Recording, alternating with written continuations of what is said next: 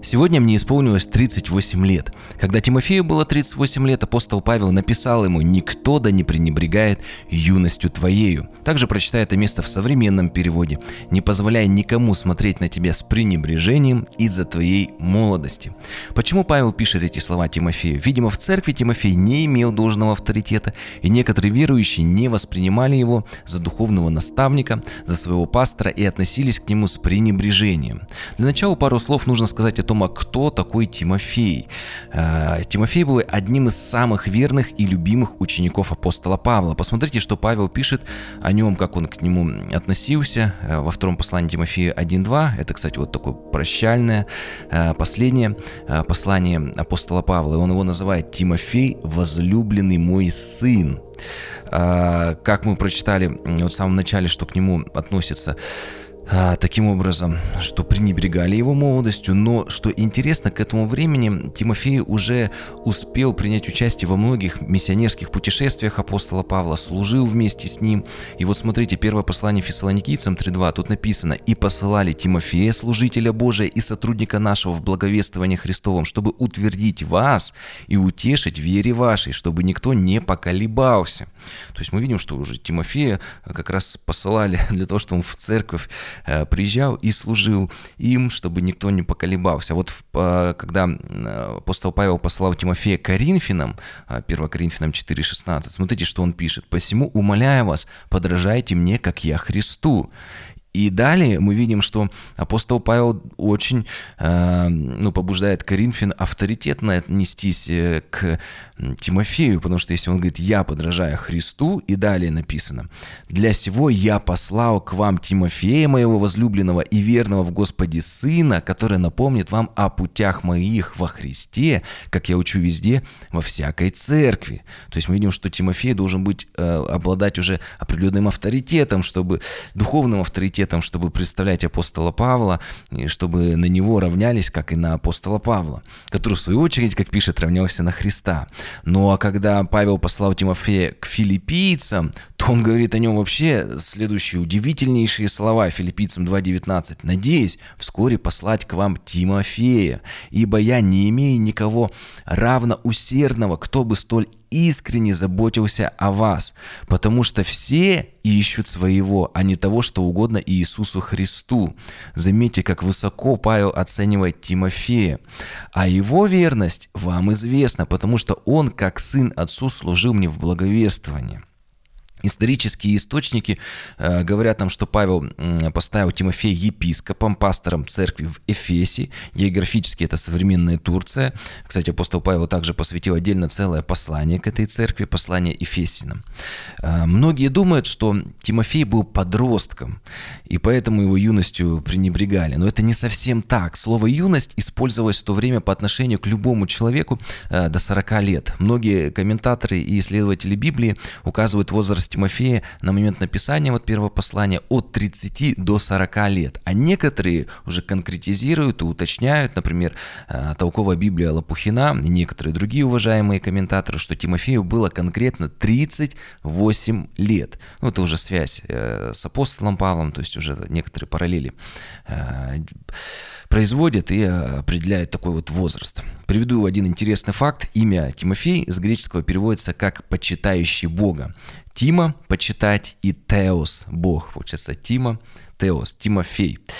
Итак, э, мы видим, что Тимофей, человек, почитающий Бога, был любимым учеником и сотрудником апостола Павла, был молодым миссионером и пастором в Эфесе. Теперь важная информация. В описании к этому выпуску подкаста «Вера от слышания» находятся вопросы, ответив на которые вы сможете лучше закрепить полученный материал. Можете даже сейчас нажать на паузу и прочитать их. Уверен, что это поможет сделать прослушивание подкастов более эффективно. И, как я уже сказал в начале, мне сегодня исполнилось 38 лет я вошел в возраст Тимофея, э, и по этому случаю вы можете поздравить меня лайками и комментариями.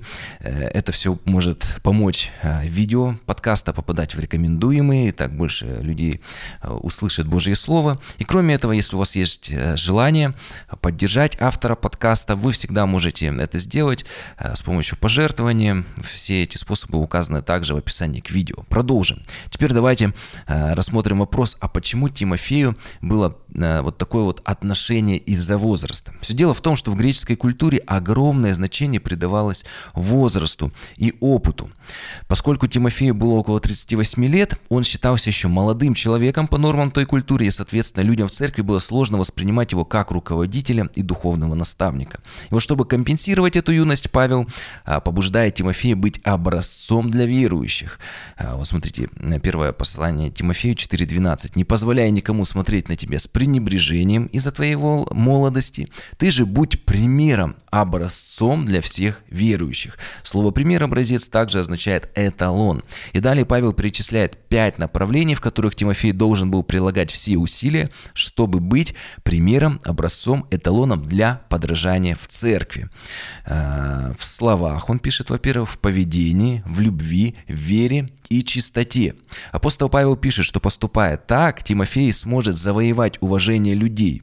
Э, я думаю, что вы согласитесь с тем, что личный пример жизни, соответствующий Писанию, это самый сильный вид ораторского искусства. Ведь когда отсутствует явный пример такой жизни, соответствующий Писанию, то любая проповедь теряет силу. Жизнь пастора, служителя, да и вообще любого христианина – это самая сильная его проповедь, и она должна подкреплять то, о чем э, мы говорим, или вот наша жизнь должна говорить э, вместо наших слов, или проповедь, или, э, проповедь подтверждать нашу жизнь, или даже если мы что-то не говорим, то сама жизнь, она должна говорить вместо нас.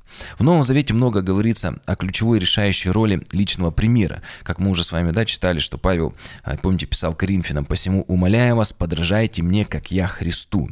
Теперь я бы хотел привести в пример некоторые размышления блаженного Августина. Он пишет, «Между тем, как бы э, не была возвышена проповедь наша, но в действительной победе над слушателями всегда более имеет веса и силы жизнь проповедника, нежели слова его. Много есть таких людей в церкви, которые ищут защиты своей порочной жизни в поведении самих пасторов и лидеров церкви. Августин говорит, что когда наша проповедь и личная жизнь, они расходятся, то это развращает людей и уводит их от Евангелия. Поэтому Иисус Христос и предупреждает, да, что немногие делайтесь учителями, так как э, с учителей будет больше спрос, а ведь э, люди копируют именно по большей части не слова лидеров церкви, а их жизнь. И далее Августин продолжает. Отсюда и происходит, что люди не принимают проповеди такого служителя, кто сам не живет по своей своей проповеди. И такие люди вместе со своим проповедником пренебрегают Словом Божьим. То есть проповедник а, проповедует одно, вроде бы проповедь близка к Писанию, жизнь расходится с Писанием, а, люди в церкви копируют не его проповеди, а копируют его жизнь. Поэтому, помните, Иисус, кстати, говорил про фарисеев, что их слушайте, но не поступайте по их делам. И, соответственно, и люди, и лидеры, и христиане такие, они все вместе пренебрегают Словом Божьим, и, соответственно, могут получить соответствующее и воздаяние. Теперь давайте ответим на вопрос, а почему апостол Павел так уверен, что Тимофей потянет вот такие вот высокие стандарты? О них мы еще поговорим сегодня. Э, как мы в самом начале разбирали, Тимофей находился вместе с Павлом с юношеских лет, служил ему, в точности исполнял поручения, занимался миссионерской деятельностью. К моменту написания этого послания стал пастором большой церкви в Эфесе. Это отдельная тема. Когда-нибудь будем, даст Бог, разбирать послание Эфесиным, разберем. Э, мы видим, что Тимофей, несмотря на возраст, обладал колоссальным опытом служения, а также он получил хорошее библейское образование, ну, на современным языком, так скажем, служа э, рядом с апостолом Павлом. И если ученики за три года смогли научиться от Иисуса Христа во время его земного служения, потом пойти проповедовать по всему миру, то, конечно, и э, Тимофей мы видим, кстати, это вот в, в, в разборе Евангелия от Матфея, который я сейчас тоже разбираю, мы видим, что в первых главах э, Матфей э, показывает, что Иисус, призывая учеников, говорит, придите э, ко мне, следуйте за мной, и я сделаю вас ловцами человеков, я научу, я вас сделаю учениками. А в 28 главе он говорит, что идите и научите. То есть они за вот эти вот примерные три года, они обучились ему и уже смогли дальше пойти и служить. И точно так же Тимофей, он уже какое-то время провел с э, апостолом Павлом, и он уже вырос и уже смог идти и дальше служить. Это очень важная вещь в христианстве, именно как наставничество. Мы видим, да, с вами, что э, Тимофей, он смог всему научиться научиться и уже после этого стать таким самостоятельным, автономным э, служителем, уже полноценным лидером. Это очень важная вещь, что в церкви э, воспитывались лидеры, как, знаете, говорят такое слово, делали, делались ученики, мы были наставниками для кого-то.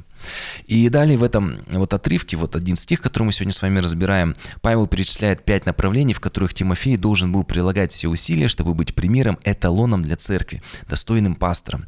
Э, давайте более подробно остановимся на каждом из них. Первое, он говорит, что э, будь образцом, примером в словах ну или в речах еще переводят. Речь человека, наши слова, она, э, речь отражает то, что находится в нашем сердце. Об этом Иисус говорит Матфея 5:18, что исходящее из уст, из нашего сердца исходит.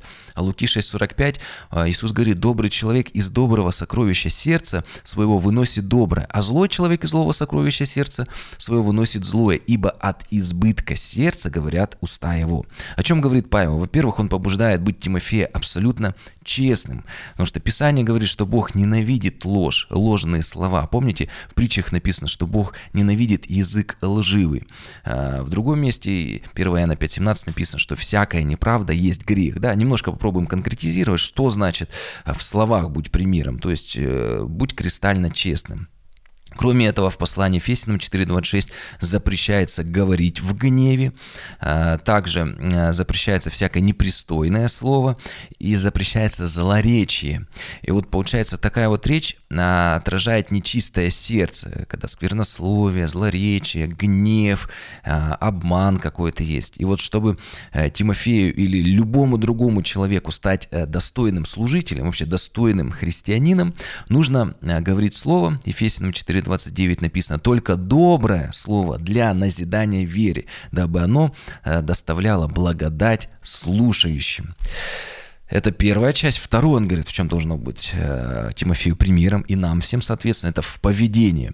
В поведении переводят еще в жизни, образе жизни, в житии. Э, и Павел советует Тимофею как служителям быть образцом, доказывающим свои убеждения и свою веру во всех сферах своей жизни. Ведь библейская проповедь, которая звучит из уст служителей, которые имеют нечестивый образ жизни, это же получается ужаснейшее лицемерие. Говорит одно, делает другое. В таком случае люди в церкви будут брать пример, как мы уже говорили, э, с того, как человек живет, а не тому, чему он учит. Потому что это вот, ну, так вот заложено и природой, и так устроен человек, что он считывает, и он больше подражает не словам, а поступкам жизни человека. И с другой стороны, жизнь человека, соответствующая Писанию, э, придает силу и авторитет его проповеди. Они видят, люди говорят, что как он проповедует, так и живет, и это является такой серьезным примером, которому хочется подражать.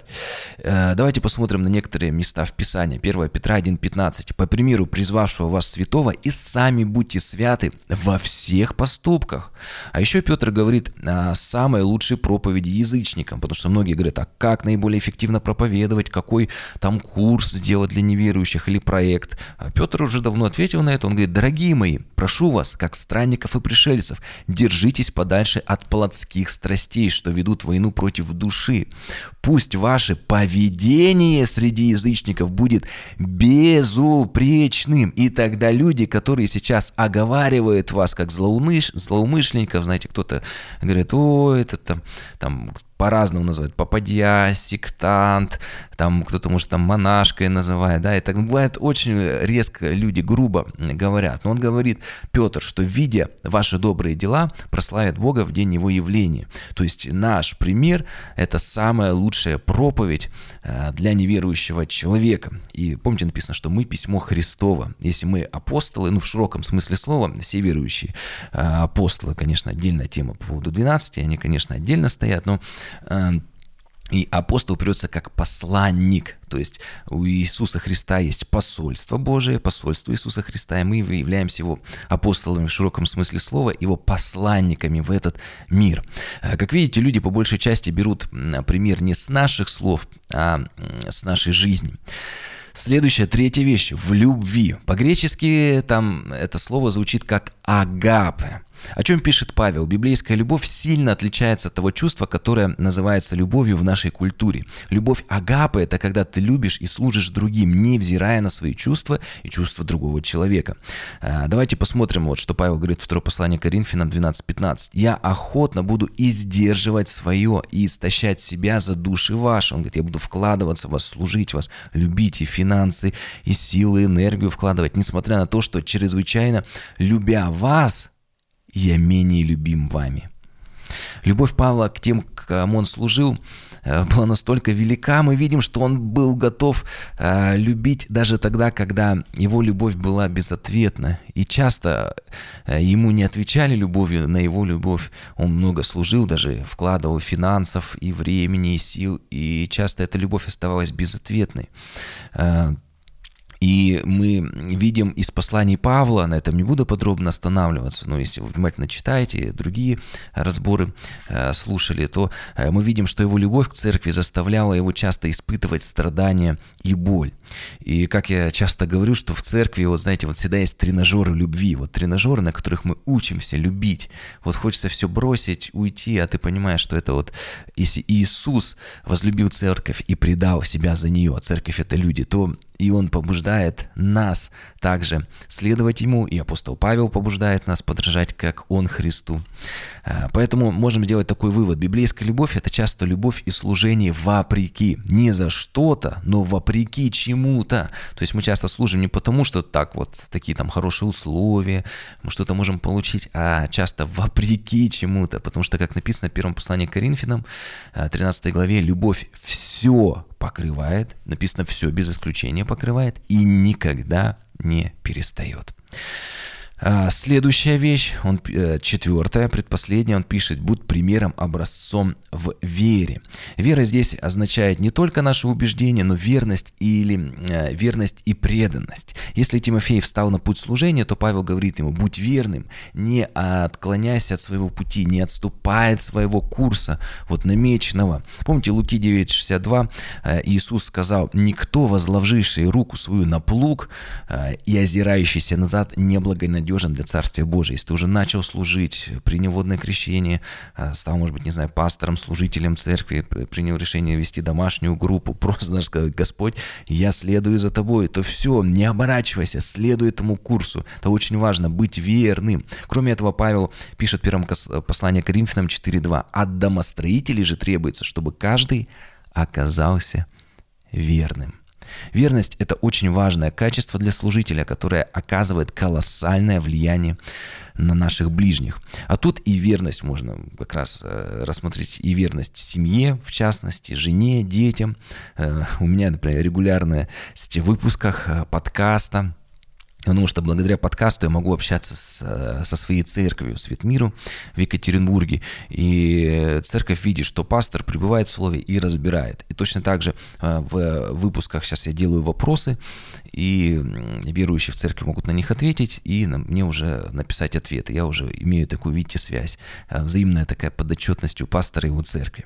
И последнее, апостол Павел говорит, будь примером в чистоте. Чистота а также можно перевести как непорочность, целомудрие, нравственная строгость или даже невинность. И вот это греческое слово относится а, прежде всего, если мы будем разбирать, разбираться с ним к чистоте в интимных отношениях. Причем как физических поступках, так и в намерениях сердца.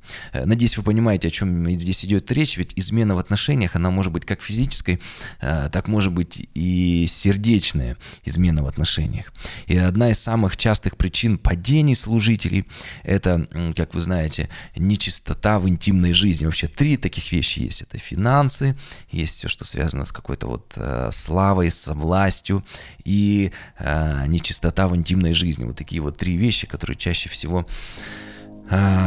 бьют по служителям. Более того, чистота является библейским требованием к пресвитеру, который должен быть непорочен. А требованием быть мужем одной жены, это вообще возглавляет этот список. То есть это одна из важнейших, важнейших критериев для служителя. Поэтому пасторы, служители, лидеры церкви, даже христиане особенно уязвимы в этой области, так как это первое приоритетное библейское требование к ним, и поэтому атака на сексуальную а, чистоту жизни христианина является с таким вот э, частым оружием сатаны. Поэтому Павел акцентирует Тимофея на этом, и даже во втором послании Тимофея, уже в, в завещании апостола Павла, как его называют, последним посланием, он говорит Тимофею, юношеских похотей убегай. То есть не то, что думай, если у тебя появляется какой-то соблазн, просто беги, беги.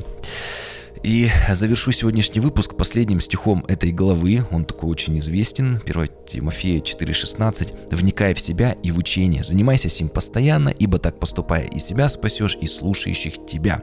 Прочитая также современный перевод. «Следи за собой и за тем, чему учишь. Крепко держись всего этого, ведь поступая так, ты спасешь и себя, и слушай, и своих слушателей».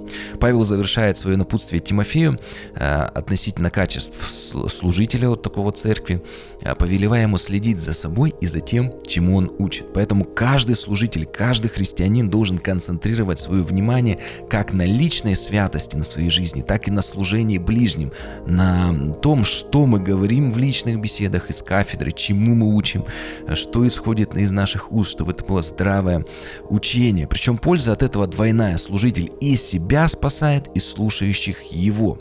Потому что мы как эталон являемся подражателями для других.